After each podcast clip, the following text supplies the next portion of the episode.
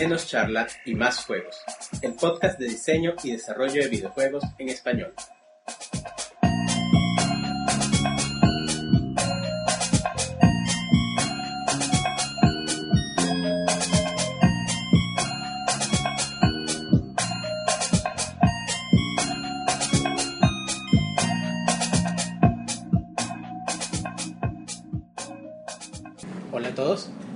Episodio de hoy tenemos a José Rafael Marcano, el presidente de Mediatek Game Studio.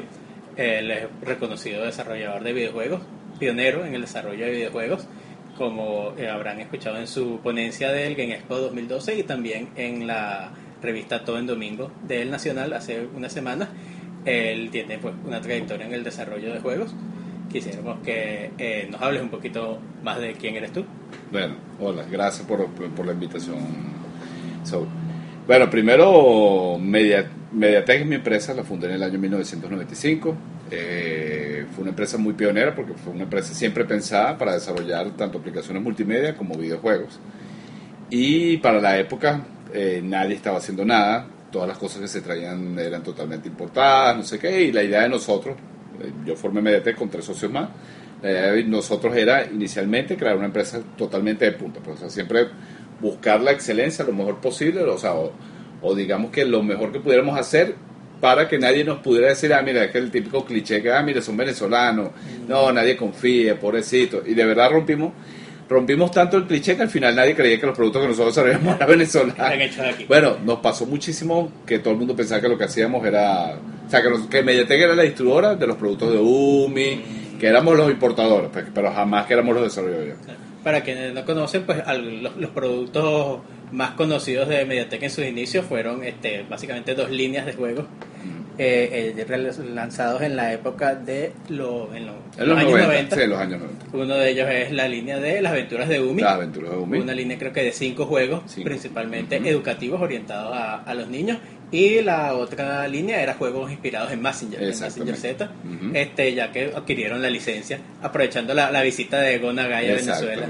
Y, ya que, y además de eso, que es total. Bueno, mi inspiración de chamo, yo empecé a programar a los 12 años. Este, mi inspiración fue Messenger Z. Pues, o sea, yo, yo veía lo, las comiquitas y yo decía, te estoy hablando del año 82, pero tengo 40, casi 43 años.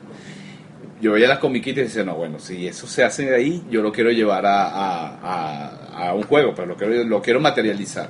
Y en esa época, estamos, te, te, estoy hablando que está la época del Atari, el Intellivision, claro. el año 81, 82.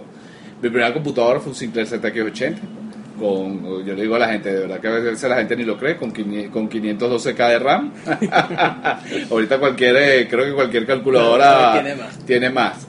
Este, se conectaba el televisor en blanco y negro, 40 caracteres por línea. Esa era, era otra época, todo se grababa en cassette.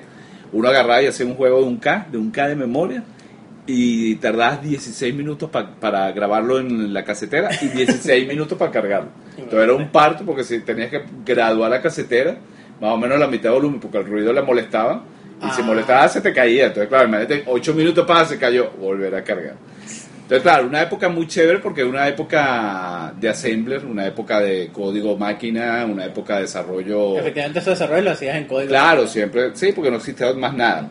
Nació el BASIC en esa época pero el, todo lo que hacías en BASIC era muy lento pues, entonces tenías que a juro sobre todo la computación gráfica, juro, tenés que irte por Assembler, yo bueno, de 0 y 1 me cansé de hacer 0 y 1, yo hacía los gráficos, me acuerdo, ¿te acuerdas de hojas milimetradas esas que, bueno, que usan los ingenieros? Yo compraba esas hojas milimetradas de dibujo técnico okay. y hacía todos mis escenarios píxel a píxel okay. y calculaba distancia, ¿no? o sea, era otra, otra cosa. Claro. Era un hobby, se convirtió siempre en mi pasión, yo siempre, desde chamo, te estoy diciendo que a los 12 años dije, yo voy a tener, cuando sea grande, una empresa de desarrollo de juegos.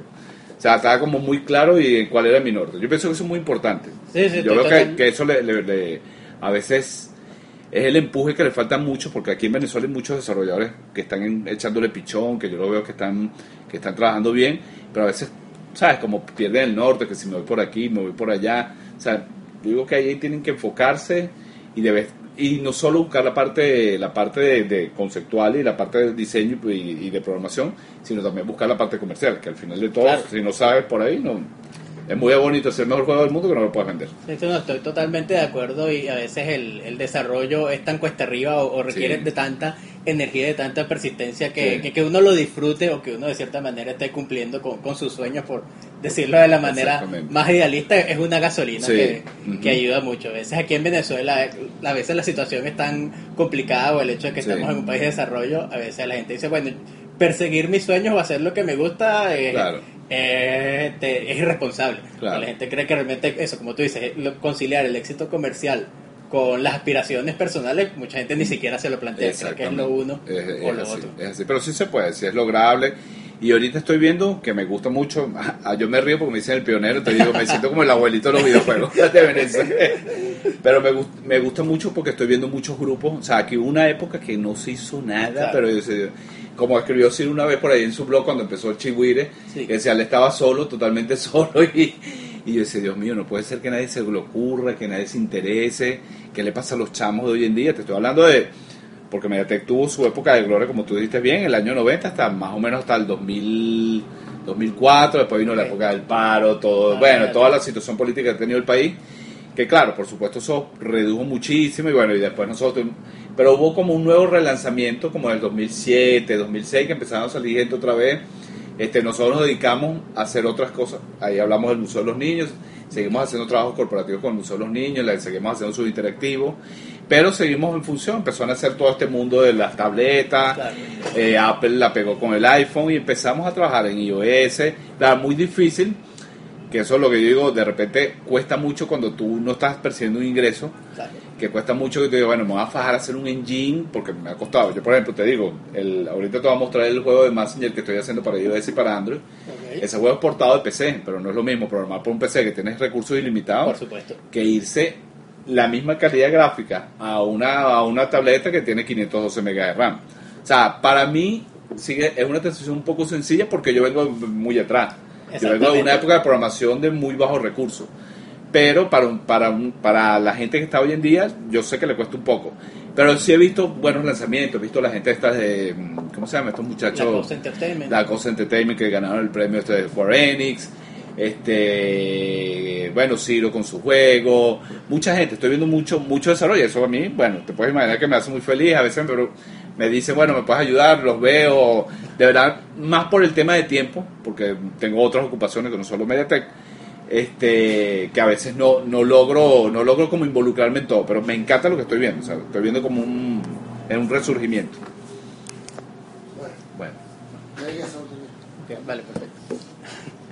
Ok, bueno, eso después lo editamos. dale dale Ok, tranquilo que Pues sí, este, estoy totalmente de acuerdo, sobre todo porque yo soy precisamente de la generación donde cuando yo estudié la carrera de computación, estamos hablando entre el 2000 y el 2005, todavía no, no habían surgido los dispositivos móviles, Claro. pero ya habíamos este, superado esa era de, de- de- de los recursos limitados. Entonces, efectivamente, yo creo que mi generación se acostumbró un poquito mucho a eso, a, Claro. a esa libertad, al Sí. no tener que preocuparse tanto de manejar los recursos a, Claro. a bajo nivel y ahora con, con los dispositivos que tienen Claro. menos recursos que se han popularizado, Claro. pues esa falta está Sí, sí. haciendo. Esto, tú sabes que yo digo, esto es como, para mí es como un Will Bring Back. Bueno, es un manera, regreso, claro. es un regreso a la época de los 80. La época de los 80 fue muy bonita, no solo porque toda esta onda indie no es nueva, todo, lo que ahora se llama indie, ahora tiene, Claro. tiene un nombre. Pero los 80 era igualito, los 80 tú, lo- yo era de la época del Spectrum, del Commodore 64, y en esa época era a veces un programador hacía el juego completo. Sí, era Hasta gráficos y programación, claro, gráficos no importaban porque eran tres palitos con, con dos pelotas y ahí funcionaba todo. Pero, este, y si no, grandes obras. No sé si te acuerdas del juego Another World. Por Ese juego de Delfín Software eso eran un diseñador y un programador. ¿Cómo es hoy en día? Hoy en día un diseñador y un programador pueden hacer una obra maestra Para plataformas. para móviles. plataformas móviles. Sí, por ejemplo, este o otro caso clásico, Príncipe de Persia. Príncipe de Persia. hecho sí. por una sola Una persona, sola persona, sí. echándole pichón por echándole, sí, por mesa o por año, pero ahí está, pues ahí está el producto. Ya es realizable, ya por lo menos no estamos, porque el- la industria del videojuego cayó como, un como todas las industrias, cayó en el hollywoodiense, Claro. de que cualquier producción de cualquier juego costaba 500 mil millones de dólares. Nadie puede, los equipos de desarrollo, por ejemplo, para su Mario, hoy en día un Mario se lleva 250 programadores y 150 grafistas. Entonces estamos hablando de, de- de una producción de, por ejemplo, de New Mario o cualquiera de estos juegos nuevos para Wii U, que nos baja de 500, 600 millones de dólares de la programación de juegos más el marketing. Exacto. Que le podemos meter más que que es el- más que la producción. Entonces, claro, hasta las mismas consolas hoy en día han, han, han resentido eso. Por eso todo ese resurgimiento de, del Xbox Arcade, que fíjate que, que la gente de Microsoft ahora reculó después que dio todo lo... Yo creo que fue nomás... Ellos no- tuvieron que recular respecto Yo a creo- permitir el self-publishing. ¿no? Sí, y no solo, sí, pero yo creo que ahí Sony fue muy vivo. Mm. Por eso, yo estuve en el E3 y yo vi, yo lo vi y dije, esta Ok. gente es, o sea, Sony casi que vamos a ver qué dice Microsoft y el día siguiente lo vamos a destruir, porque fue así más o menos. Entonces, claro, le ha tocado de, en estos dos meses después del E3, este ir quitando, mira, no, mira, Sí, no vamos, vamos a permitir los juegos, vamos a permitir los juegos usados, quitamos los DRM, este, nos vamos con, con sí, vamos, puedes autopublicar, lo mejor de todo, la, cada consola Xbox Retail puede ser una consola de desarrollo, Eso es. que eso es positivo. excelente, posi- O sea, yo creo, es más, ha sido tan fuerte la movida que datos que tengo de, de, de GameStop en Estados Unidos, las preórdenes están casi superando las preórdenes, lo que pasa es que la gente no lo sabe, las preórdenes de Xbox One están superando las de PS4. Ah, Entonces, la torta ha cambiado, o sea, se ha invertido. Ellos tienen mejores lanzamientos. Yo jugué Killing Instinct, bueno, yo que era un fanático de Instinct en Nintendo 64. Eso es Rare, Rare siempre ha sido un super estudio y es de ellos. Este, el Rise es, eh, también es un juegazo. Pero bueno, no, no desviándolo del foco de, de lo que estamos hablando. Eh, Se, se ha acabado un poco o nos han permitido a desarrolladores pequeños otra vez entrar al ruedo. Claro. O sea, estamos otra vez ahí y podemos hacer dinero. Porque a todas estas, yo, ese es mi consejo a todos los desarrolladores. Esto es una industria muy bonita, es una industria apasionante, pero uno tiene que vivir de algo. Y hay que ganar dinero. O sea, eso tiene que estar dentro del plan, dentro del business plan de todo, de, o el business plan o lo que tú quieras, de tu plan de desarrollo. Eh, el objetivo final es que voy a, a ganar dinero con esto. Aquí hubo una época medio oscurantismo con la cuestión del software libre, el Linux. Yo de verdad, te soy sincero, me odiarán mucho los que escuchen esto. Yo de eso me burlaba como no tienes ni idea.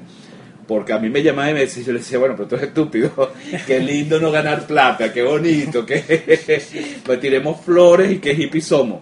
Eso es mentira, al final fíjate que fue, Linux hoy en día tiene un porcentaje tan pequeño, tan pequeño, hay mucha gente que todavía lo defiende, pero tan pequeño que es casi que despreciable. Yo a veces Steam de repente saca su plataforma, pero como ellos, Sí, no, sí, más que para ganar dinero es como para complacer a, lo- a, a a los que quedan ahí en esa plataforma. Pero, pero eh, esto está es una industria y la gente lo tiene que ver como una industria para ganar dinero. O sea, el objetivo final es ganar dinero para seguir produciendo cosas. Si tú no ganas dinero, no puedes hacer nada. Tú puedes hacer un juegazo.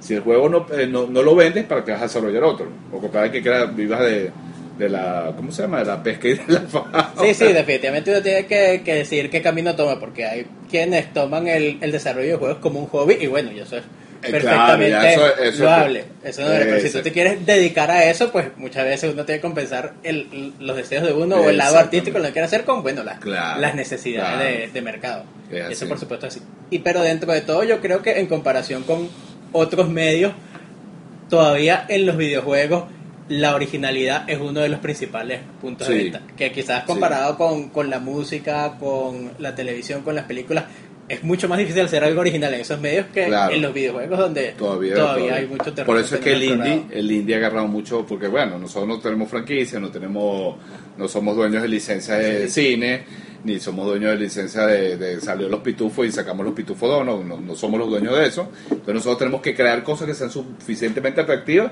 para que el público las descargue pues, y las compre. Y gracias a Dios el, el público aprecia eso, porque Sí. efectivamente al hacer algo diferente, en vez de, de- de que el público lo rechace, el público Sí. le da una oportunidad, así, sea Sí. por lo menos el público más, más conocedor. Entonces eso, eso es una época, quizás una nueva época dorada. Sí, que- estamos una nueva, estamos aprovechar. así, lo has definido perfecto. Estamos en una nueva época dorada para los desarrolladores, que hay que aprovecharla porque todo esto tiene un tiempo finito. Exacto, Yo no va a durar toda la vida. No, y yo veo que si tú te pones a ver todo lo que está haciendo Android con, la- con el Ouya, eh, las, todas las consolas de Android que hay ahorita, eh, y hoy Apple que está, pero yo estoy seguro que el Apple TV en cualquier momento se convierte en la consola, en la consola más vendida, pero los tipos han sido muy inteligentes. Ellos siempre dijeron que son un hobby, un hobby, un hobby, y ya hay como 200 millones de unidades de base instalada de, de Apple TV. Imagínate. Entonces, claro, ya en el framework de iOS 7 está el soporte para Gamepad. Ah, o sea, claro. vender el cuidado, el 10 de septiembre es el evento de Apple. Cuidado que el 10 de septiembre no nos muestran el Gamepad compatible con todos los dispositivos iOS. Es más, hoy yo no sé si tú has le- viste el juego de XCOM, XCOM de Take Two que sacó para iOS, que es la mega producción que les ha ido buenísimo. Bueno, ellos están rompiendo un paradigma. Es el primer juego que sale a 14, casi 15 dólares, está en 14.99 y han vendido, bueno, dicen que están vendiendo como si fuera un, están al mismo nivel de venta que PC3 y Xbox Ah, ya. en iOS. En Entonces iOS. ellos dicen, ellos, hoy, ayer, yo lo tuiteé hoy, que ellos dicen que iOS ya se está convirtiendo en una plataforma de desarrollo para títulos AAA. Eso quiere decir que los publishers ya están encima. Claramente. Entonces nosotros tenemos que ir aprovechando, Claro, aprovechando aprovechar lo más que posible no antes que todavía no se meta y, y, y debe- y por lo menos tener un, un, un espacio siempre en, en- en ese sector.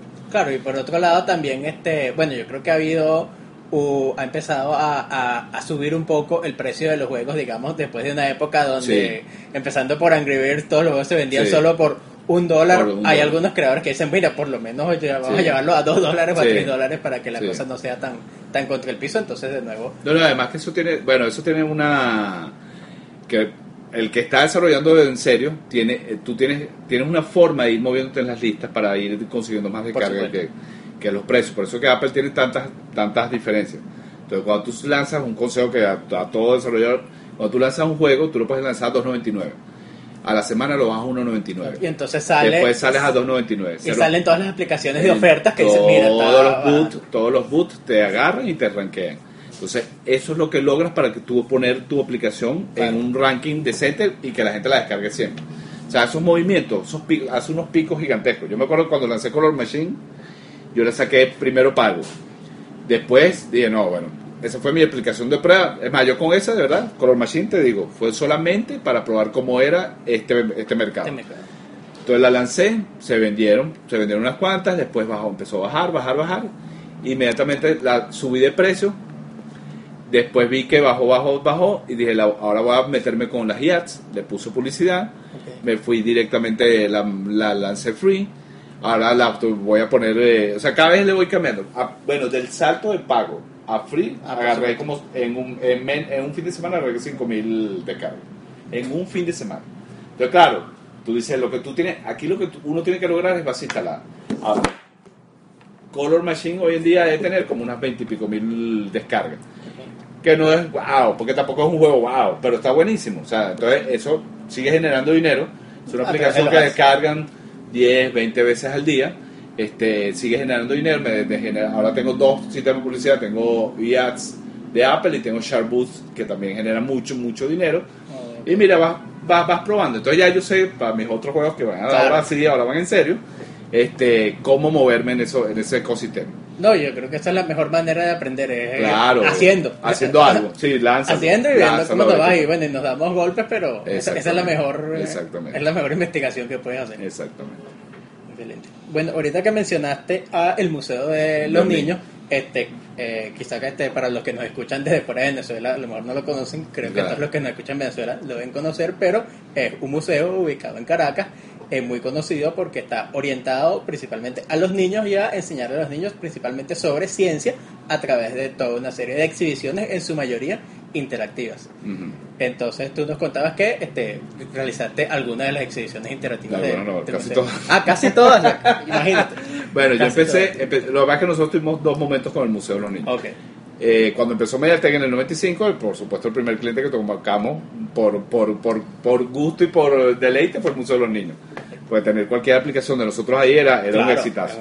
El Museo de los Niños empezó en que... En qué No, en el año 80. Eso lo fundó. Eso, el Museo de los Niños es un museo privado, que muy poca gente lo sabe. Claro, el Museo de los Niños eh, lo fundó Alicia Pietri Caldera, la esposa de Rafael Caldera. Este, este, y se mantiene así. Hoy en día, después que la, de, de- Doña Alicia ya no lo atiende, lo está atendiendo su hija, Mireya Caldera. Y por eso te digo, ha sido dos etapas. Yo estuve en la etapa donde el museo tuvo como mucho presupuesto, que fue en los años, los años 90. Este, estaba Doña Alicia, Doña Alicia directamente trabajando, trabajaba con nosotros directo, había un equipo muy grande de, de gente, tanto en educación, sobre todo en la área educativa. Este tiene una parte educativa súper fuerte. Claro. Y ellos lo que hacen es buscar gente que les haga la parte interactiva, la parte de los videos, la parte de los- del mobiliario. Pero claro, desgraciadamente el museo ha, como ha ido desmejorando por la situación, por todos los cambios, cambios de gobierno, este, como no es una cosa del Estado, este, el museo eh, se, se vive a través de los donativos. Antes los donativos eran directos de las empresas directos, por ejemplo, tú, ellos me llamaban a mí, Rafael, que necesitamos el interactivo de los dientes. Entonces, nosotros hacer, presupuestamos el interactivo, ellos presupuestaban los muebles por otra parte, donde se iba a colocar la, la cuestión, nosotros el software, y ellos buscaban, a, no sé, por decirte, a Colgate. Y Colgate pagaba todo lo que se iba a hacer. Ahora, con la nueva ley, hay una nueva ley de asignaciones, todo va al Ministerio de Ciencia. Mm, Los donativos, las empresas no pueden dar directamente a, a- a los museos, ni a- no pueden dar un donativo a ninguna institución, a ninguna fundación, sino tienen que ir al Ministerio de Ciencia y el Ministerio de Ciencia le da el dinero que le da la gana, por supuesto. Entonces, bueno, ahí caemos en... en- en- en- pero bueno, vayamos, salgamos, de esa- salgamos de ese lado, porque si no nos ponemos a llorar. Vamos al lado de, de aplicaciones. Mira, del 95 hicimos la primera, fue a un juego que se llamaba Apaga el Incendio ok. que fue muy cómico porque el museo en esa época tenía todavía unas computadoras Commodore Amiga. Se imagínate tú que eran viejísimas. Entonces, claro, como yo desarrollé toda mi vida en Commodore, yo, digo, yo puedo aprovechar esas máquinas. El museo, claro, siempre busca la manera de, de- de reutilizar sus recursos y de, de tener. Entonces ellos no lo podían creer que, yo, que alguien podía programar, por ellos tenían la máquina, no sé ni para qué, para, creo que para edición de video, porque las amigas también se usaban para edición de video. Ah, como Ya. las Mac en una época. Exactamente, ya no están editando, ya las máquinas las tenían tiradas. Y yo agarré, no vale, yo te hago tremendo juego. Me acuerdo con una amiga de 500 con un mega de RAM. Hicimos, ellos tenían una versión de PC que alguien, no sé ni me acuerdo, una empresa americana les había hecho y nosotros hicimos una belleza, quedaron enamorados. Bueno, y ahí arrancamos a hacer aplicaciones. Después pasaron los años, bueno, no sé, son incontables. Hemos hecho, bueno, de que me acuerdes, hay una aplicación de genética, una aplicación de los dientes, hay la, el submarino, ¿te acuerdas del submarino, el submarino que está en el museo? Que, que es el, bueno, que está, El que está en físico. el físico, pero también hicimos la aplicación interna que está Ok. adentro, tiene un simulador de submarino. Bueno, de todas estas aplicaciones eh, son aplicaciones, pues, son aplicaciones, este, sí, juegos, son juegos, sí. 2D 2D, que se sí. controlan a veces con un mouse, Con o joystick, con control, sí, normal- con no, ellos hacen su propio, Hacen el su museo propio normalmente control. hace su propio control. Exacto. Entonces normalmente ponemos un joystick, a veces algunas llevan trackpad, hemos hecho la capa de los sonos, bueno, hemos hecho de verdad ni, yo creo que unas 20, 30 aplicaciones para el Museo de los Niños, más también Mediatek nosotros hacemos animaciones tridimensionales, somos con, por supuesto de no hacemos juegos tridimensionales pero animaciones tridimensionales tenemos a un, a un a un diseñador que es muy bueno que trabaja conmigo desde que fundamos Mediatek que se llama Miguel Díaz.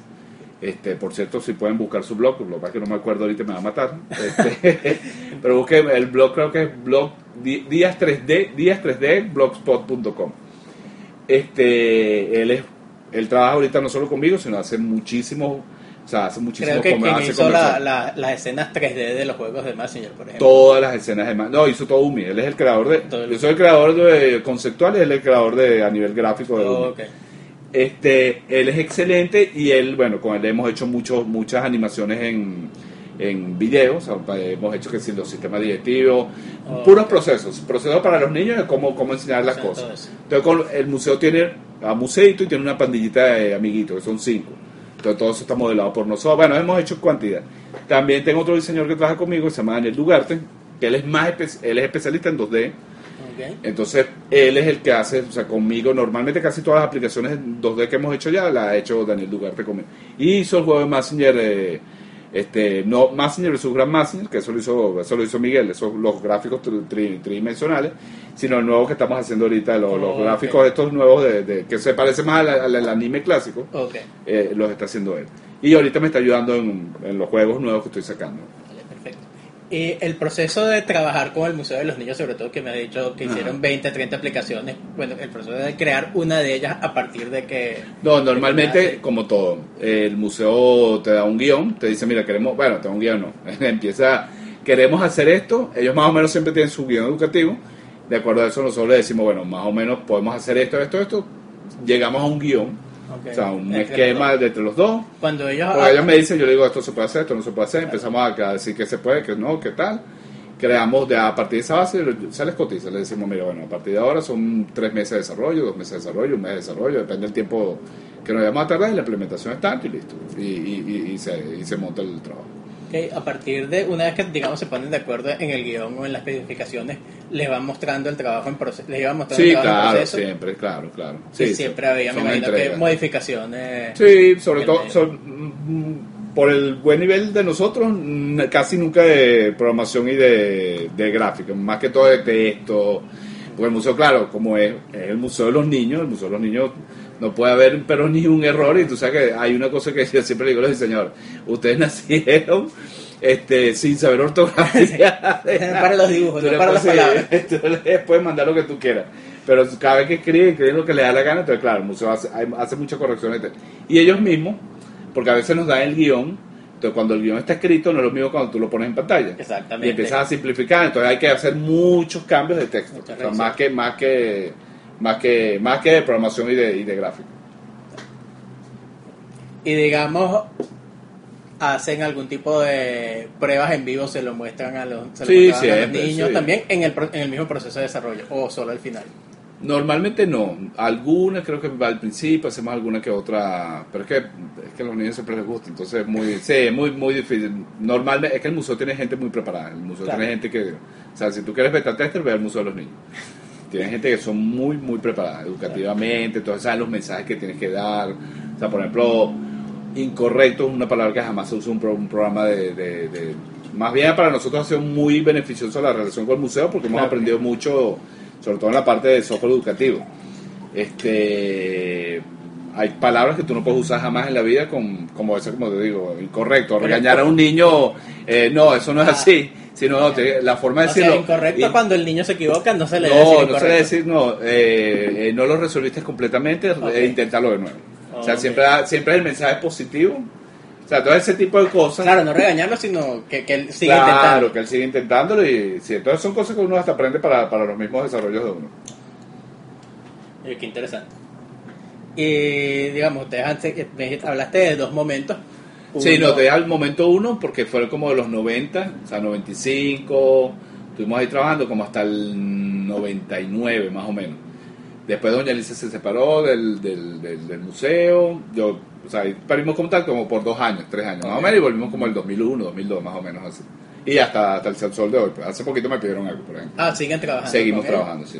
O sea, que Normalmente, claro, ya se convirtió en una relación también un poco de precio solidario, o Claro. sea, ahí se aportamos. Pues mi aporte con el museo, y es lo que yo digo, bueno, el, único aporte que puedo hacer es, es darles un excelente precio, de repente aplicaciones que le cobraría a cualquier cliente mm, una millonada, les cobra yo mucho más económico, me ajusto a veces a los presupuestos, a veces me piden cosas que yo, eso no lo puedo hacer, pero les digo, mira, te puedo hacer algo más corto porque a veces escapa de mí.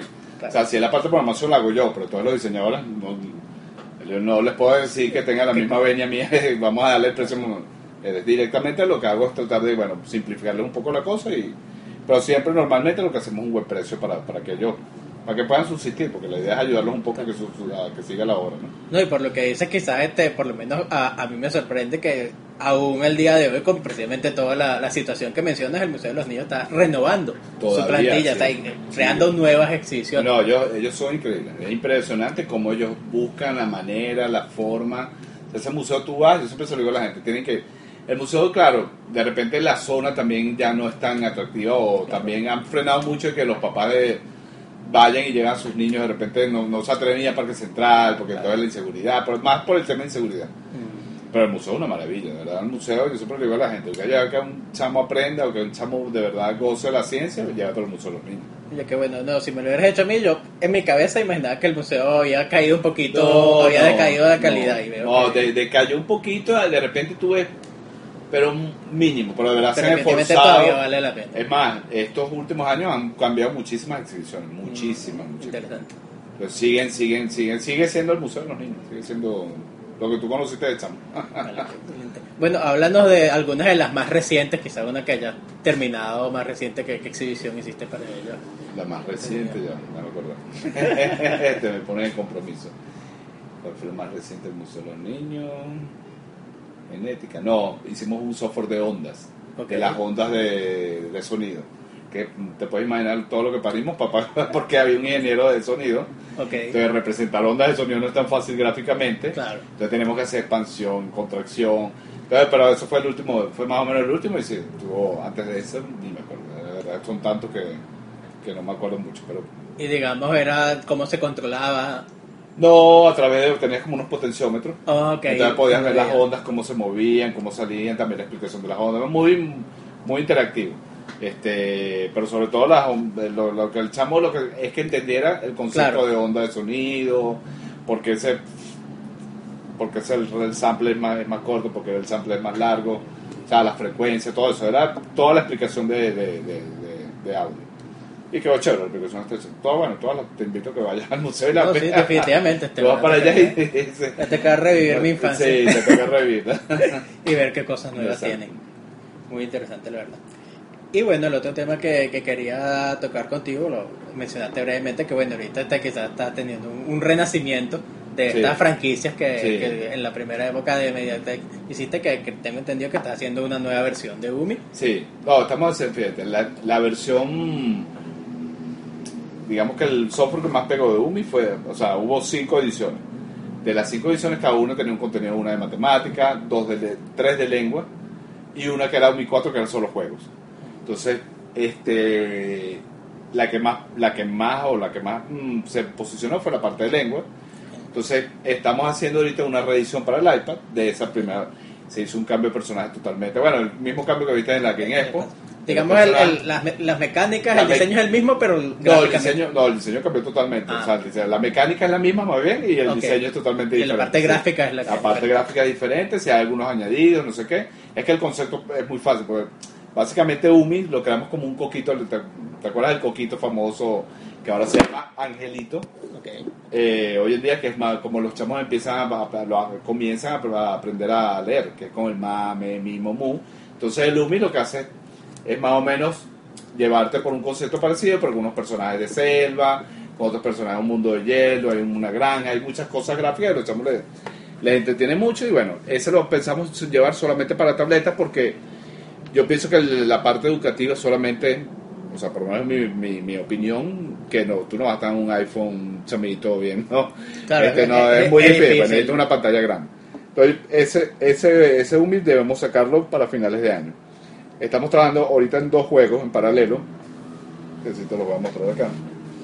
Por cierto, no sé si ya bajaste iOS 7, que está bien chévere. Sí, escuché mucho de él, pero creo- he escuchado que todavía tiene muchos bugs. Sí, pero, pero está rodando, esta beta 5 está rodando bastante bien. Mira, estamos sacando el juego de Grand Messenger. Ok. Que esto, bueno, ha sido. De esto te puedo decir que tengo dos años eh, adaptando el engine para que funcione acá. O sea, todo lo que vas a ver aquí, Entonces, Este, este es como un port de... esto es un port de, casi de Windows. ¿no? Esta pantalla no, no le para mucho a la pantalla. Ok, perfecto. Tiene su Ah. intro de. Esta no la vamos a ver completa, pero más o menos te va a. Esto es tomado directamente del, Sí, del la, anime. sí, la gráfica sí es nuestra. Y hay, estas pantallas no van. Nada de lo que estás viendo aquí, lo que va, lo que va es el gameplay que vas a ver ahora. Todo lo que estás viendo es relleno, menos el video intro que sí va. Pero el video de intro lo hicieron ustedes, ¿no? Sí. No, no, no, no, no. No, o sea, esto eso no es tomado. esto es tomado. Ah, pero estos gráficos... ¿Ves? Hacer esto, estamos, esta es una aplicación de 1024 por Ah, 768. Ah, claro, porque este es un... O sea, es retina display. Sí, esta retina display. Tiene, tiene efectos con partículas. Sí, ver. no, de todo, sí, ya vas a ver. Déjame, déjame reiniciar que me mataron.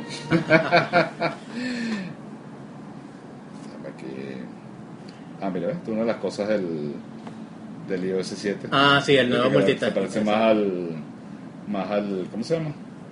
Al, al Windows, al... Al, al OS X. ah, Bueno, el OS de esto. Bueno, mucha gente opina que eventualmente el OS X y el... vas- van así. El iOS van yo creo que a eso, fusionar. ellos, ellos lo que están buscando es eso. A la final lo que están buscando es eso.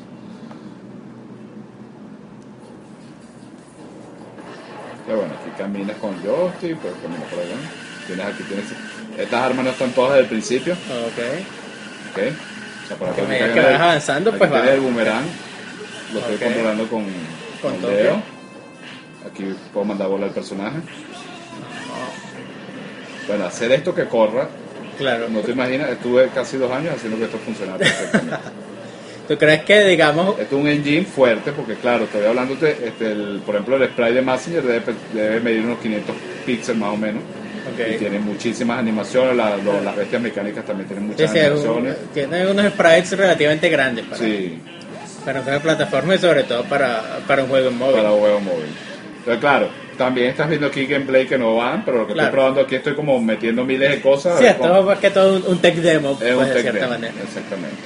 El otro juego que sí te va a mostrar, que vas a ver que es más, ese sí está un poquito más desarrollado, es Uniforce Unlimited. Ok. Uniforce Unlimited, déjame, déjame sacarlo de... Uniforce Unlimited es un juego que nosotros sacamos en Umi 4, pero estoy haciendo una reedición. Ok. Que es un juego que se inspiraba en, en el juego de River Raid, no sé si te acuerdas de Sí, Atari. eh, sí, creo que sí. Y bueno, cuando nosotros sacamos el Lumiforce fue uno de los juegos que más, que más gustó. Ah, Ok. Nada de esto tampoco va, nada de lo que estás viendo va. Esto es de las cosas bien, ¿ven? Pero por ejemplo, Ok, vamos una ver, una puedes vez. jugar, aquí puedes jugar con joystick. Ok. Este es el típico juego. Lo bueno de, de este es que tienes muchas naves. O sea, tienes cinco naves para escoger, Ok. ¿ok? Cada una te da, digamos, un Cada gameplay una te da un distinto. gameplay diferente. Aparte de eso, tú vas a llegar al final. Si tú llegas aquí al final, vamos a ver. ¿no? Las explosiones también logradas, los gráficos son, van a tener muchísimos niveles, van a tener compras in-apps. Sea, por ejemplo, vas a poder comprar naves diferentes pues, para... Están pensando en, bueno, o sea, a lo mejor puede cambiar, hacerlo free to play en inicio y con... Sí, estamos viendo, todavía estamos definiendo cuál es el que ese Claro. robo no va, por ejemplo, ese robo viejo, antiguo. Ok. ¿Y la música de dónde la, la sacaron? Tenemos música propia, lo que pasa es que esto es un crossover con, na- ma- ne- con naves de Nagae.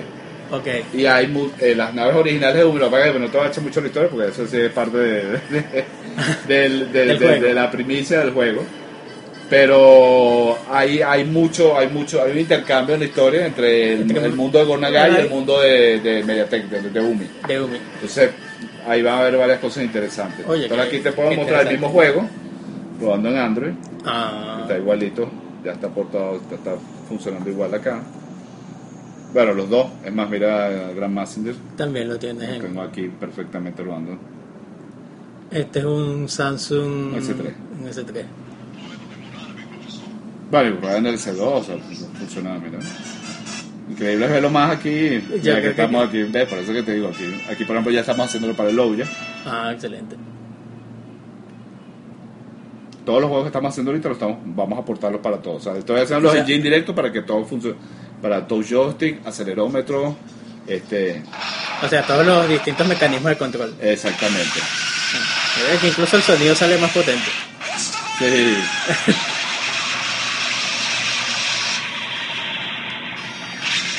Entonces, lo que debe para tabletas, o sea, para iPad, iPhone, iPhone, iPhone y tablet, Android, Android para en general todo, y todos sí, menos Windows Phone. Ahí no vamos a. Y aquí puedes ver, esto sí va a ser una premisa que te voy a dar un poquito. Ah, excelente. Para que hagas un poquito el video.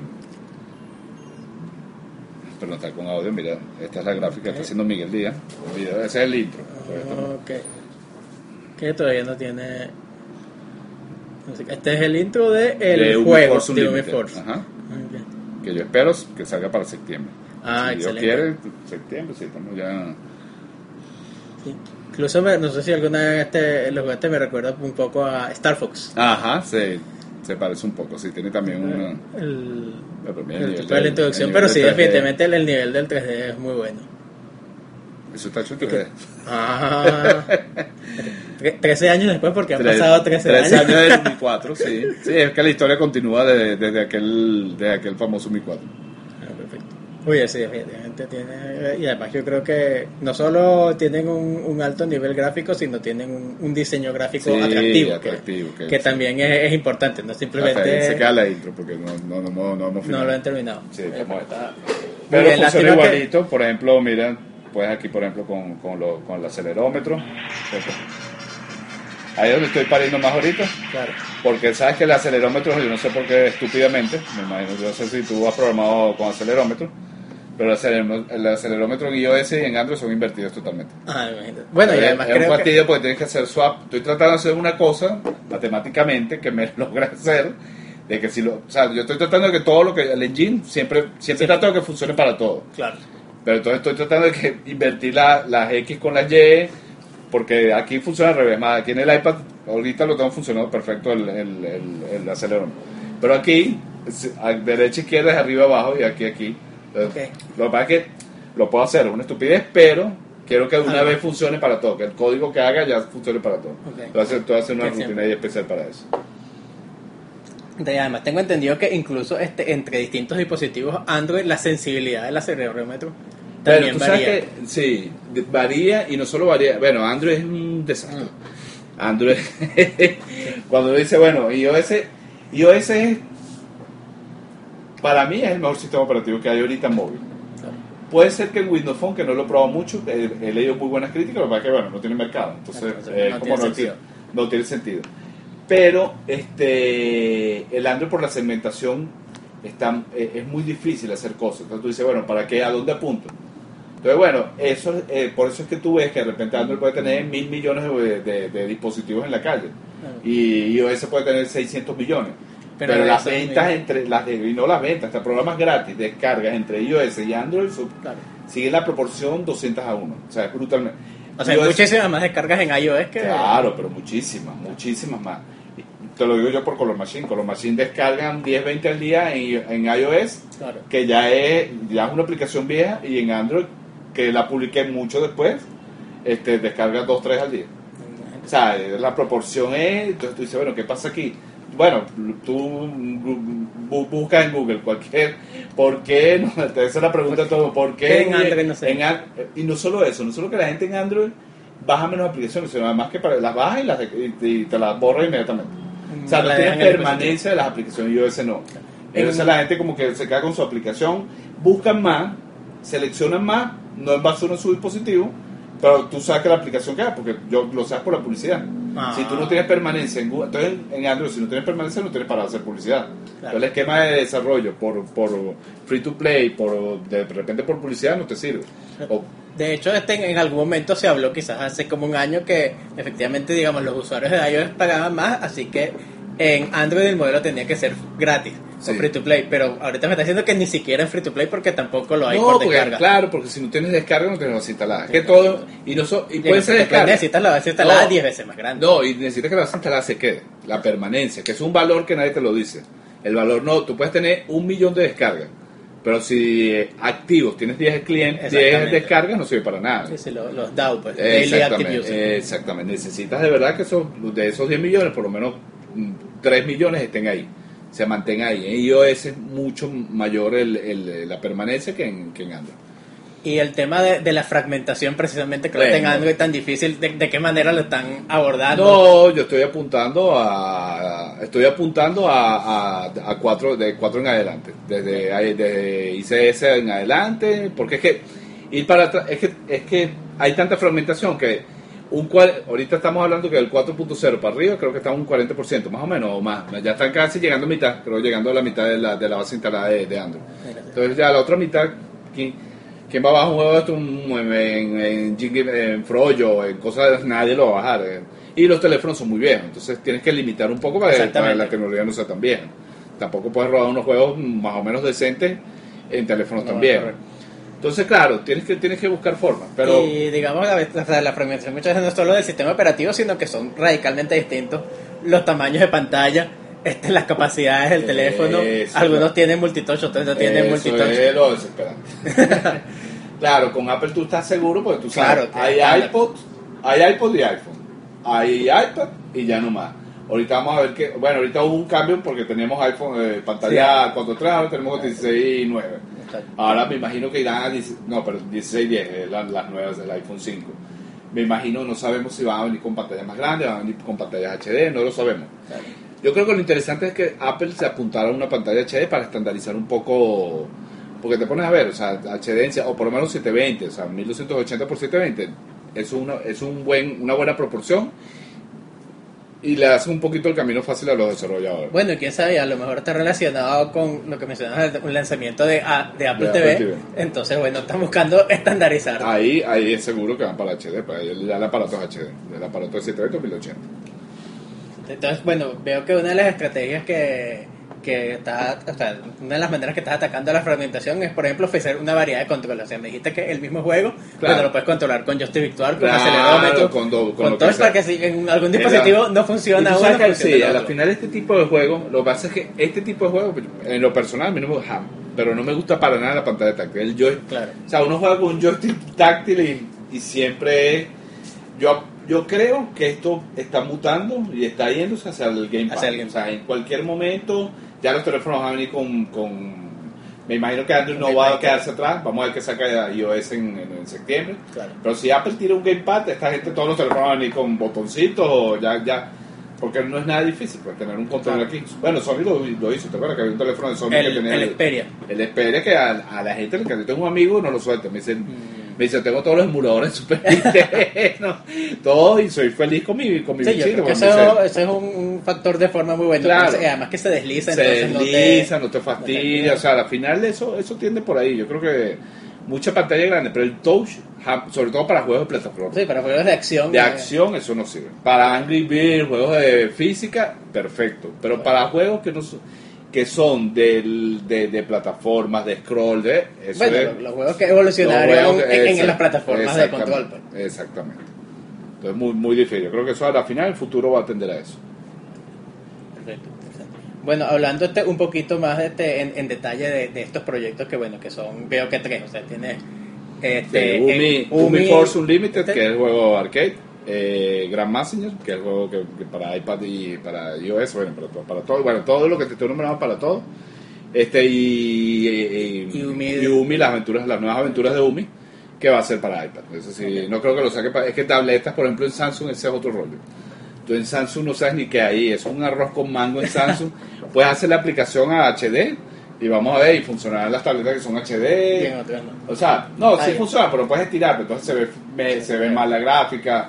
O sea, no es el camino. Yo creo que ahí sí, ahí sí no voy a, no lo voy a pensar. Voy a- va a ser una, una aplicación exclusivamente para iPad. Ok, Estos tres proyectos, por lo que mencionaste antes, creo que están basados principalmente en tu experiencia de mercado. Es decir, en UMI, dentro de UMI, esto fue lo más popular, así Claro, que esto es lo que el voy área a... educativa, quiero atacar esa área educativa en, en tabletas, que estoy seguro que, que va a ser muy bueno. Este, bueno, creo que mucha gente está atacando las tabletas, las usan cada vez más, tú ves a los chamos con las tabletas en las manos. Exacto. Sobre todo chamos pequeños, que es el sector, el sector de un mismo para niños pequeños, para niños de edad preescolar, no sé qué. Pero yo pienso que eso va a atender ahí, las- todas estas tableticas de 7. Yo creo que en un futuro vamos a ver todos los chamos con, con su tabletica. La era, bueno, la era post Supuesto. sí, pues ya la estamos viendo. Pues. La estamos viendo. Pero cada vez la vamos a ver más, pues vamos a ver a los chamos más con más, más usando más contenido en, el- en las tabletas. No, Pero precisamente, digamos, en el software educativo para, para niños de esta época, en el iPad, creo que, que es un mercado que, que en el que es- hay, existe ahorita bastante competencia. Sí, claro, Este- claro, hay muchas aplicaciones. Pero fíjate que producen plata y hacen plata. Yo he visto, yo he visto cualquier cantidad de aplicaciones que tú dices, Dios mío, pero que hay aplicaciones malísimas y tú ves el nivel de descarga que las analizas y digo, mira, pero mira cómo está. Nada, porque se- se- si eso está pasando porque existe la necesidad. Pero entonces tú crees que a pesar de que es un mercado nicho- hay relleno, tú- hay ser un nicho, competitivo. Sí, hay un nicho de mercado. O sea, hay que buscarlo y atacarlo y tener un producto bueno que funcione, echarle pichón. Perfecto. Este, y digamos, bueno, este, vamos a, a centrarnos este, en uno de ellos si queremos hablar del juego de Messenger.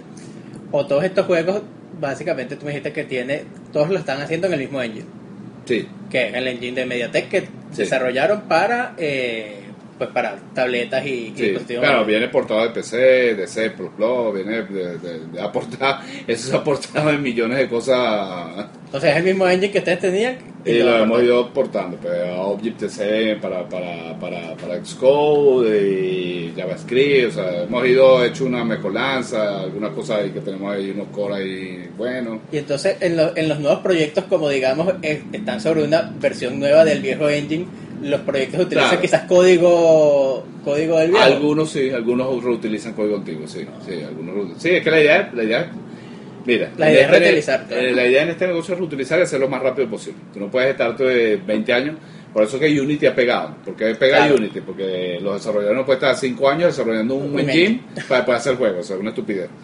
Por eso Unity, Unity, Multimedia Fusion, hay muchos engines para el Game Maker, que ya, bueno, si existe, si son buenos y ruedan bien en la plataforma, ¿por qué vas a inventar? No, Claro. Sí, ponte hay hacer que el juego. reinventar la rueda. Hay que hacer el juego, eso es así. Este, digamos, estos juegos, bueno, ahorita me mencionaste que básicamente trabajas con dos diseñadores gráficos, digamos, ¿cómo, cómo es esa interacción? No, básicamente están los te- están cada quien hoy en día trabajamos en la nube, cada quien está en su casa, están trabajando conmigo freelance, este todo lo hacemos manejando por Dropbox. Aquí es que hoy en día ya hoy en día una oficina solamente para dirección, pues más nada, para, para- porque ya no tiene sentido, ya todo el mundo puede trabajar en su casa, feliz de la vida, nos reunimos cada cierto tiempo, una vez a la semana, coordinamos proyectos, no sé qué, y tal, cada quien para su casa mandaba proyectos. O sea, Y tenemos la comunicación día a día la hacen sí. escrita o Skype, teléfono. Ay, por donde venga. WhatsApp, por donde venga.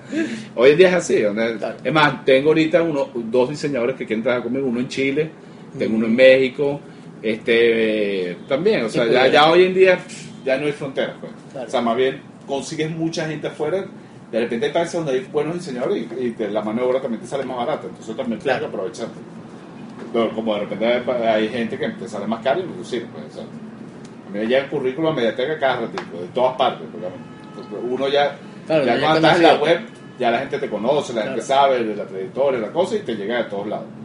Pero es, es así. Hoy en día, eso, eso es otra ventaja. Por eso yo digo, estamos de vuelta otra vez al garaje. Claro. Tú puedes tener tu, tu como con la ciudad, pero con la, bueno, nacieron todas las Atari y todas las grandes empresas de, de videojuegos, pues, sea, de videojuegos y computación. Sí, yo creo que ese es otro factor. O sea, cuando hablamos del renacimiento de, de los juegos independientes, Claro. eso, la democratización de las herramientas es uno y eso, que Sí. la evolución de las herramientas de red que ha permitido que uno pueda trabajar sin tener una Claro, oficina, también es lo ha así, hecho así, más así. accesible. Oye, tú ves, por ejemplo, Unity, este, yo me imagino que los. A mí me ofrecieron una vez trabajo de beta testing en Unity. Y deben tener 500 beta testers trabajando en todas partes del mundo. Claro. o sea, no les importa, porque eh, lo que necesitan es el tipo esté ahí cazando box. O sea, hoy en día es muy, muy fácil manejarse vía online. Mientras tengamos internet. es que otro Mientras sí, porque de repente hay estados del país, por ejemplo, yo estuve en Margarito ahorita y de gravísimo la situación de internet. Ah, Pero, o sea, digo, mientras tenga un buen internet, por lo menos en Caracas todavía estamos bien. O sea, no es que estamos wow, deberíamos estar muchísimo Claro, mejor, supuesto, pero, funciona, pues tenemos banda ancha. Pero allá te puedo decir, en Margarita la banda ancha parece leche de, de aquí, de Caracas. imagínate. Y hablando de eso de trabajar desde la casa, también este eh, algunas personas quizás a veces un problema que reportan es que sobre todo quien está acostumbrado a trabajar en una oficina, bueno, en una oficina no está en la oficina, tiene como que menos distracciones, se, se concentra mejor y a veces la gente dice, bueno, voy a empezar a trabajar desde mi casa, pero no es, es más difícil, hay más distracciones, es muy, mucho Claro. más fácil ponerse a ver televisión, perder el tiempo, tienes alguna especie de rutina, tienes un, un- una oficina en la casa, o tienes un cuarto espacio, Tienes que tener un- espacio, sí. un espacio Sí, dedicado. Tengo un espacio Mediateca ahí, es mi oficina, es una oficina. Pues, uno- Ok. O sea, que eso es, un, eso es otro paradigma. Pues, o sea, que tú tienes, si sabes que tú vas a trabajar, tú, tú vas y tienes tu espacio, hasta te vistes igual como si fuera una oficina en cualquier lado. Claro. Es más, estás mucho más cómodo, estás más relajado, este, pero tienes tu espacio. O sea, tienes tu espacio y tú, lo que necesitas tu concentración, más nada. O sea, eso no tiene... Bueno, en Estados Unidos muchísima gente trabaja en Ah, por supuesto. Muchísima gente trabaja en sus casas. Impresionante la cantidad de gente que cada vez más tiene home office. O sea, Microsoft tiene gente. Yo conozco gente de Microsoft que trabaja en su casa. En el E3, muchísimo. En los publishers. ¿Dónde trabajas tú? No, en mi casa. De gente, pero gente, estoy hablando pesada. Pues, gente chivo que la gente dice, no, ese está en una oficina de- y el tipo está feliz en su casa y gana todos los regalos. No, seguramente tiene la oficina, pero no la usa. Claro, no, no, bueno, pero es que las corporaciones también así. Por ejemplo, mi cuñado, mi cuñado trabaja en Procter Gamble. Ok. Y él vive afuera, él estuvo en Japón, después en, en China, ahora está, ahora está en Panamá. Pero él va a la, o sea, tú tienes tu asignación de trabajo. A ellos les interesa tres pepinos si te vas a tu casa a hacerlo. No Claro, importa. Pensé que el trabajo está hecho. Mientras el trabajo esté hecho, los objetivos estén cumplidos, ahí están. Y digamos, bueno, el, el diseño de Umi, cuando, cuando me refiero al diseño, me refiero al diseño lúdico, es decir, no la parte gráfica, sino el, el gameplay. Ajá. Las mecánicas, por ejemplo, de este del juego de Messenger, eh, o sea, me imagino que fuiste tú quien, Sí, quien, no, sí, quien las inventó. ¿Cómo se te ocurrieron? Este, tuvieron muchos cambios desde la primera versión hasta Bueno, ahora. sí, yo pienso, esa es la parte más difícil, construir el gameplay del, de los juegos. O sea, va- vas imaginando, te vas probando, vas- y además es donde pierdes más tiempo. Claro. Porque a veces, yo cuando tú estás desarrollando un juego, tú tienes que este, probar tu juego y llega un momento que lo pruebas, lo pruebas, te encanta, te encanta y llega un momento que lo odias. Entonces, claro, porque lo pruebas tanto que dices, "Ay, qué- qué desesperante. De repente se lo vas a otro, pero empiezas, mira, pero pruébalo tú y él te dice, ah, qué buenísimo, no sé qué. La Tú dices, bueno, chévere, juégalo más, juégalo más, juégalo más, a ver qué tal. Entonces, claro, empiezas a cambiar, cambiar y llega un momento que medio a veces te pierdes. Tienes que decir, bueno, este nivel va así, más o menos los elementos pueden variar y cambiar algunas cosas, pero ya, no más de ahí. Claro. O si no, se te hace eterno el desarrollo y puedes estar toda la vida haciendo un juego. Que eso también tiene bueno las actualizaciones. Que tú dices, bueno, ah, no, eso lo dejo para el update. No, eso lo dejo para el update, eso lo dejo para el update. Es, ah, se te ocurre. Porque es que a uno, te tienes a que uno- con algo. a uno se le empiezan a ocurrir ideas. A mí me pasa, pues, por ejemplo, eso que viste el boomerang de Messenger. Que lanza, lanza el, el boomerang, lo puede lanzar solo y hace la rutina solo, hace un, elixir. Pero como lo puede, a mí se me ocurre, ah, no, pero lo van a lanzar con el dedo. Tin, tin, tin.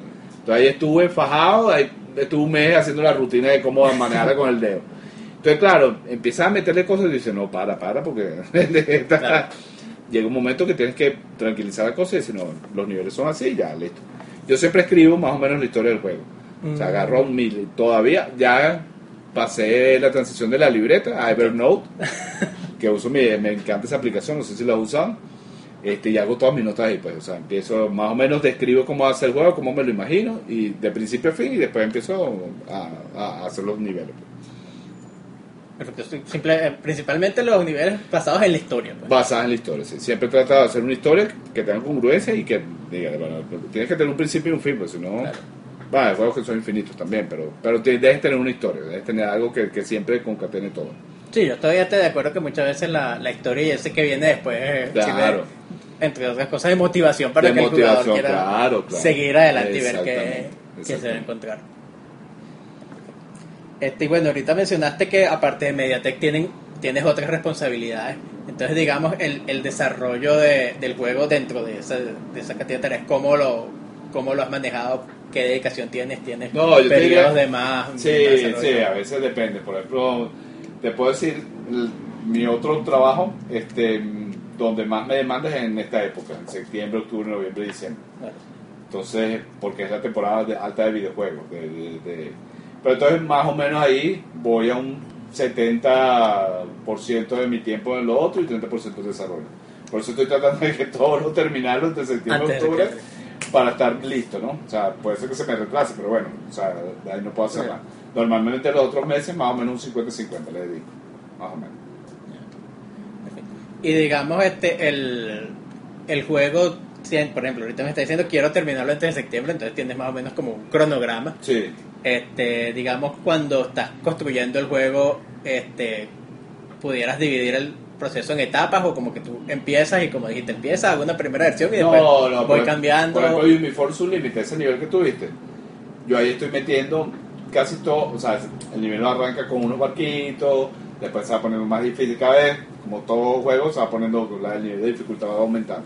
Pero lo que hago normalmente, que creo que hace todo el mundo, eh, en el primer nivel meto todo y voy metiendo todo y todo y todo y todo y después lo que armo como un Lego. Pues de los otros niveles, ah, mira, los cambios gráficos del, del escenario, estos son los, estos son los, los- digamos que los obstáculos que vienen para este nivel, que ya los programé aquí, que Mm. no van aquí, empiezo a tirar Claro, esto para allá y empiezas empiezo a mover, empiezo a mover. a picarlo empieza, A picar empieza, ese es más o menos el proceso. Y bueno, hasta ahora en, en el desarrollo, que bueno, todavía no lo has terminado, ¿qué consideras que es lo que te salió mejor? ¿Qué es de lo que estás más, más orgulloso? Bueno, el sistema de explosiones me encantó, el de las partículas, que está muy bueno. ¿Lo estás usando en los tres juegos? Sí, en el, sí en, el, o- en el otro estoy usando unas que se ven más, más cómics, que se ve más, más, más un cel shading, En Umi. en, en Uniforce Unlimited. En el otro sí está En más, más, se ve se ve más real porque la idea es que sea más realista. Este, y bueno, pienso que es una de las partes que, bueno, y más orgulloso que forré los engines porque eso fue lo que más me costó. Claro. Sobre todo, sobre todo el de más en el juego, no te imaginas la cantidad de errores que me daba y errores y no funcionaba, pues no rodaba. Pues. Es más, fui poco a poco incrementando el nivel de, de- de cosas que iban funcionando. Pues casi que cada arma que tenía el robot iba era un proceso para que funcionara. Y la depuración de los gráficos, ¿sabes? Todo ese, ese pues. Digamos que esa parte es la más difícil, para adaptar que eso funcione. Ya después de esto, yo digo que uno se gradúa. Ya, si me dan medio mega más de memoria, buenísimo. Y aún así, ¿consideras que fue mucho mejor que, por ejemplo, si hubieras empezado desde cero? Ah, no, claro, claro, por supuesto, sí, sí. sí ahí tengo un know-how, yo tengo un know-how ahí grandísimo de, de tantos años, ¿no? Eso es el background de, de programa de toda la vida. No, pero digamos, o sea, empezar desde cero no en función de tu conocimiento, sino Ah. hubieras dicho, bueno, yo, yo sé todo lo que sé, pero en vez de buscar portear este el engine y los proyectos viejos, digo, mira, vamos a Ah, empezar no, claro, desde cero en- claro. en, en, iOS. Pero es que al final, yo, yo digo que la vida se convierte en un. El del programador se convierte en una portadera. O sea, estás portando todo el tiempo, porque después vas a inventar un juego de cualquier cosa y va a tener código de Uniforce Unlimited, va a Claro. tener código de más. Es una. Tú siempre reutilizas tu código. y Claro, eso es lo más inteligente, porque si no. no puedes estar todo el tiempo lo que hablamos, ¿no? Inventando, inventando, o sea, llega un momento que tienes que reutilizar. No, digamos, eso este, como estudio termina siendo una ventaja competitiva. Claro, claro. Comparado con, mira, a lo mejor hay otro programador que sabe lo mismo que uno, pero bueno, yo que ya tengo el, motor hecho y que lo conozco, puede hacer las cosas mucho más rápido que el que tuviera que, que empezar. es así. Vale, interesante.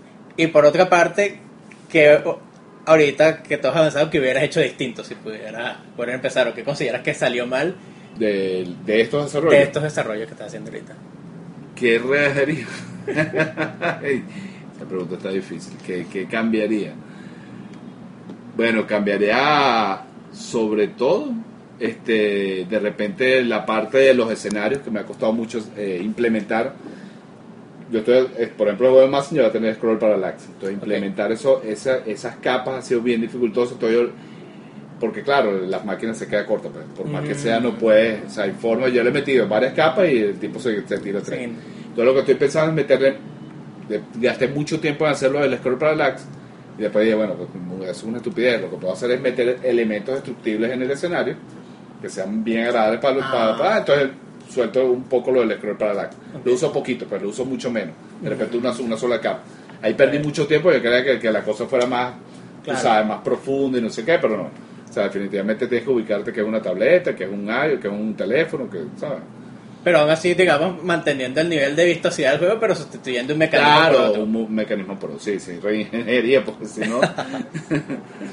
bueno, perfecto. Y digamos, en, bueno, sobre todo en, estos desarrollos o, a lo largo del tiempo, ¿qué, qué referencias, qué, qué libros o sitios web te han sido de utilidad? internet, todo. Pues es que hoy en día que, no hay, ahorita todo está en internet. Hace años te diría cualquier cantidad de libros, pero ya ni me acuerdo los libros, pero de, lenguaje los vi todos más uno. Pasé por, yo pasé por C, por COBOL, Fortran, RP, ¿cómo se llama? Pascal en la universidad. O sea, he pasado Basic, bueno, todas las versiones de Avies y por haber, compiladores de todos Avies y por haber, debate, he usado de todo. Siempre más inclinado hacia la computación gráfica. A mí nunca me gustó la computación de base de datos, la odio, pero no tengo no tienes ni idea. A mí la gente me decía, no, ¿tu, programa es base de datos? No. y nos tocó en Mediatek hacer mucho desarrollo. Nosotros hicimos, por ejemplo, desarrollo a LEC, a la gente de agendas LEC. Okay. casi todos los, los, manuales interactivos que tienen ellos se los hicimos nosotros, pero eso incluía base de datos para mí eso fue una tortura china. Sobre todo, bueno, ahí sí, menos mal que uno de mis socios era programador y ese era el área que más le gustaba a él. Ah, Entonces yo le dije, no, encárgate tú de eso porque de verdad todavía la odio. A mí la gente me dice, Claro, pero le ven a uno, uno desarrollador, mire, tú no me harías un sistema, y yo, no. ¿Me harías esto? No. Entonces, bueno. Y ahorita mencionaste, digamos, de comunicación, varias herramientas, Skype, Google, las que todos conocemos y que utilizas el Evernote para tomar notas. ¿Hay alguna otra herramienta que tú consideres este, muy útil que utilices en tu día a día aparte de esa? Del día a día o alguna herramienta de, de programación que no sea estándar. No, básicamente no. A veces, a veces apelo mucho al lápiz de papel. todavía. todavía es una herramienta muy útil. Muy útil, todavía, todavía apelo mucho, sobre todo el coordenada. De repente estoy haciendo algo y empiezo a notar. Yo, yo tengo mi escritorio siempre hay un taco, y tacos y tacos y tacos, porque voy a ir sacando. A veces tengo de repente un bichito lleno de clicos, lleno de tacos de notas que voy haciendo, pues se me olvida pero claro, ahora estoy, por eso te digo, el Evernote lo uso, pero cuando hago cosas largas, pues vamos a escribir esto, que voy a hacer. Pero cuando son estoy programando, ya me estoy así con el ya no lo tiene. Entonces, esa herramienta es más que cualquier herramienta que pueda utilizar el computador. Sí, pero yo creo que todavía las tabletas, esperemos que algún día lleguen a hacer eso, pero la flexibilidad esa que te da una hoja de papel. No, claro, es muy difícil. La, inmediatez todavía eh, sí, es muy difícil. Sí, pero solo aprender acá, aunque estoy inmediato, pero todo aprenderla, buscarla el app para, para. No, y todavía la entrada no es igual, a pesar de que tú tengas el dedito, no, sé cuánto, es lo mismo que, lo mismo que un lápiz. Y, y bueno, digamos, hablamos brevemente de este, las pruebas que haces en, el juego, es decir, mostrárselo a, a otras personas. Tienes un protocolo más o menos establecido de hacer las pruebas, donde consigues la gente que te pruebe el juego, siempre son los mismos amigos. No, normalmente son mucha gente que, que, conozco de MDT, amigos que conozco, bueno, amigos un montón, les mando los juegos, tengo no sé cuántas cuentas asociadas a iOS, o sea que iOS puede tener hasta 100, 100 personas para, para el desarrollo. Entonces tenemos mucha gente que se lo mandamos y dale, testea, niños tengo sobrinos, al que venga, sobre todo los niños. busco que, que porque los, los más críticos son los chamos. Claro, los que son O sea, sinceros. pues. son de frente y de esto no sirve y esto no funciona. Aunque tal vez no te lo escriban muy bonito, pero, pero está bien, pues son, son las críticas que normalmente leo más. Pero normalmente, Trato- digamos, lo mandas a través de internet, o sea, no estás Sí. tú presente. No, a veces sí, a veces sí estoy presente, a veces veo, de repente algún grupito de chamos y veo qué tal, cómo les va. Cuando le veo cara de emoción, y bueno, está funcionando, está, está, está, está rodando bien. Pero eso, eso es lo que, lo, lo que se busca. Y cuando, digamos, para mandar el, el código de, la, de, la, este, pues de las aplicaciones en la, en la versión que tengas de. No, de normalmente les mando un IPA, les mando un IPA ya con el... Ah, con la ya, cosa cargada. Para que, para que lo instalen ya desde una vez. Ah, perfecto. Eso, eso puede ser una, una Sí, estrategia interesante, porque sí. si la persona, aunque no tenga conocimiento Claro, no. técnico, no utilice el test flight, ese tipo de cosas, pues lo puede utilizar. Perfecto. Oye, pues mira, ha sido una, una charla muy interesante. Muy este, Para ya cerrar, quería este, preguntar si tienes algún consejo para, para gente que esté desarrollando juegos o que esté pensando en No, mi en consejo, de juegos. de verdad, bueno, primero gracias por la charla, porque de verdad sí, sí, la hemos pasado chévere. Y el consejo es el de siempre, mentalícense que cualquier desarrollador tiene que tener un objetivo financiero, tiene que tener un objetivo de que esto de que esto es un negocio, es una industria, o sea, la por eso se llama la industria de los videojuegos. Yo siempre Claro. uso el término industria porque se le clava a la gente en la cabeza. Eh, como dijimos antes, muy bueno hacer las cosas por pasión. Este, a todos nos encanta. Yo de repente a mí- se me acercan, te puedes imaginar la cantidad de chamos. Ah, tú eres el que hiciste Boomy. Yo quiero hacer un juego, pero ¿quieres hacer juego? Ay, ¿qué más quieres hacer? ¿De qué vas a vivir? Es como un músico, pues. Claro. Hay músicos que sí le encanta la música. Si es de hobby, chévere, toca tu música canta tu serenata de vez en cuando.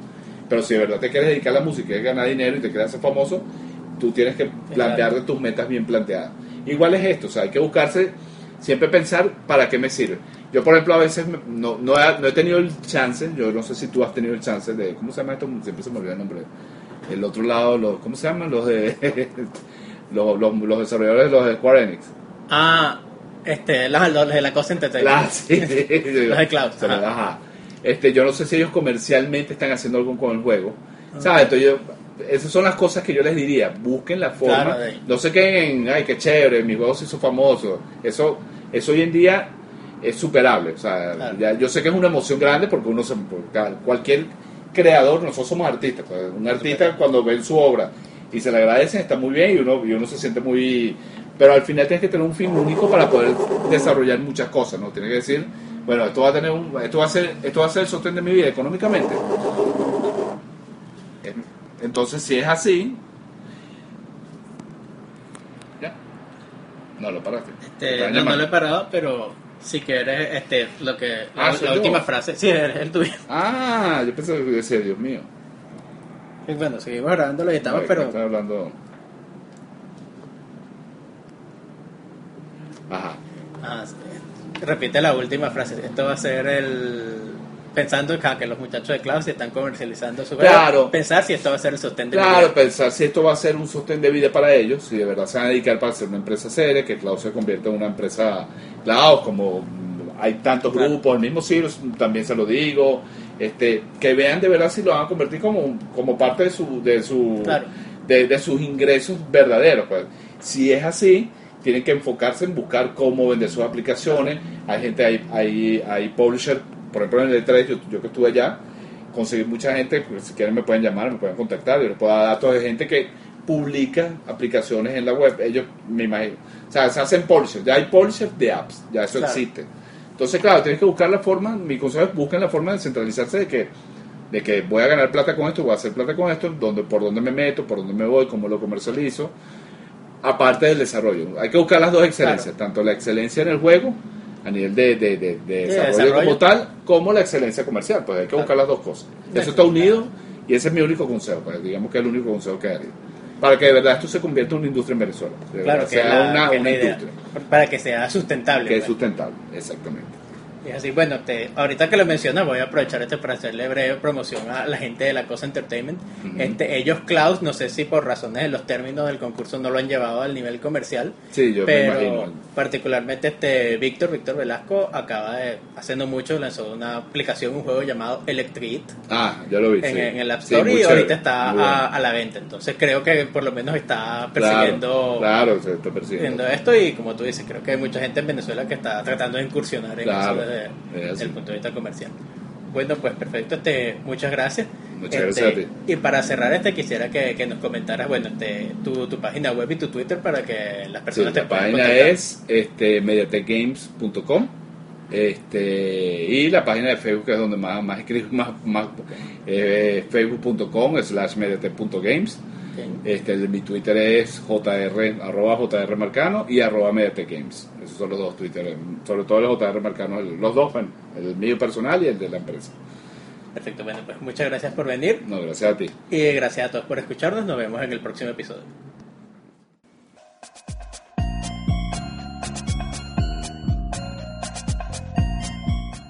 Menos charla, más juegos es un podcast producido por Robert Valerio, arroba Valerio Robert en Twitter, y Saúl González, arroba E-S-A-U-L-G-D. Búscanos en iTunes y deja tu reseña y comentarios. También puedes seguirnos en Facebook, en Twitter con arroba menos charla o en nuestro blog menoscharlamasjuegos.wordpress.com. Nos vemos el próximo episodio.